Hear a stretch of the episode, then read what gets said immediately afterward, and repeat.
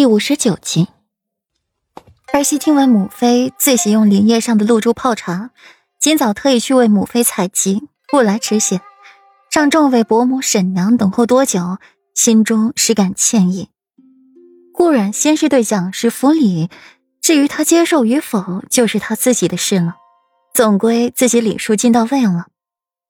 裴王妃抬手。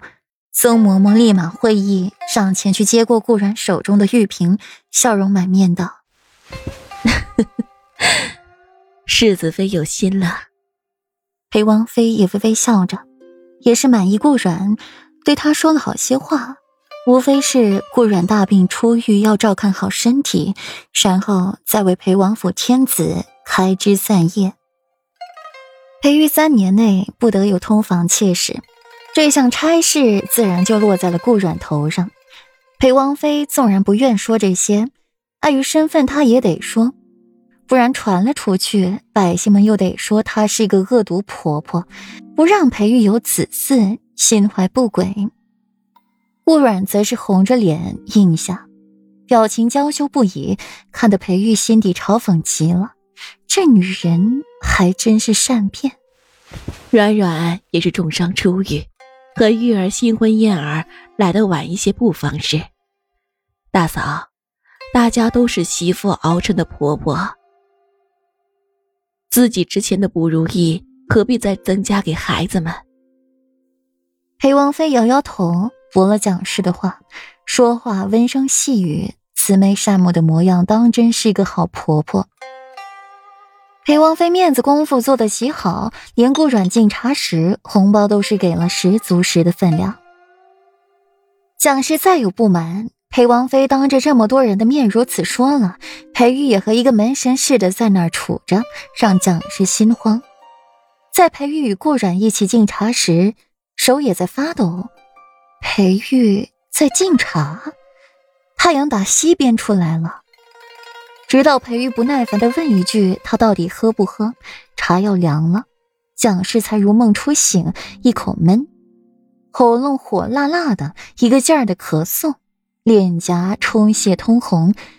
幸而裴玉反应灵敏，拉着顾阮往后一退，避免了蒋氏的口水攻击。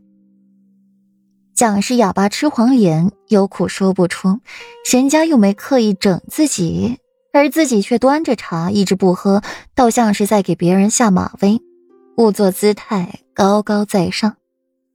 敬完了茶，裴王妃便挥挥手让他们都回，就连顾阮也没留下，让松嬷嬷扶着自己去里屋。裴王妃刚进屋，唇角就抑制不住的上扬。嬷嬷，你看到了吗？咱家这位世子爷啊！还真是宠妻的那位世子妃，就连给婆婆敬茶，她也不放心，生怕那顾阮被欺负，居然，居然还给我敬茶，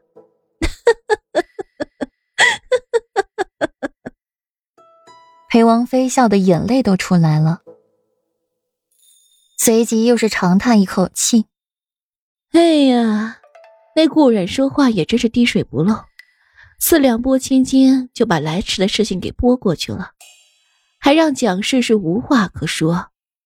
本王妃还真是期待以后的日子，肯定很热闹，都快比得上戏园子了。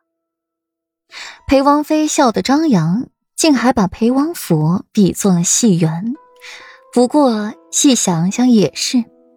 这里的人都那么会做戏，演技精湛，有时候连自己都分不清对方的真假话。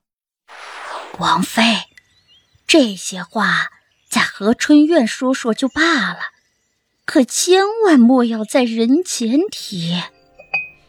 松嬷嬷给裴王妃倒了一杯苦茶。我知道了，淡淡四字。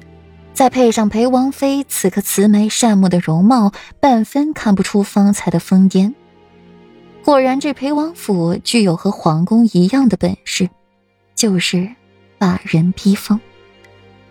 裴玉脚步迈得大些，远了顾然几步远，将顾然甩在了身后。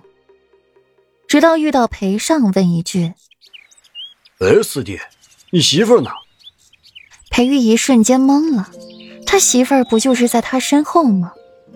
裴玉转过身，见不到那抹明艳红色，一抹湖蓝色却是尽收眼底。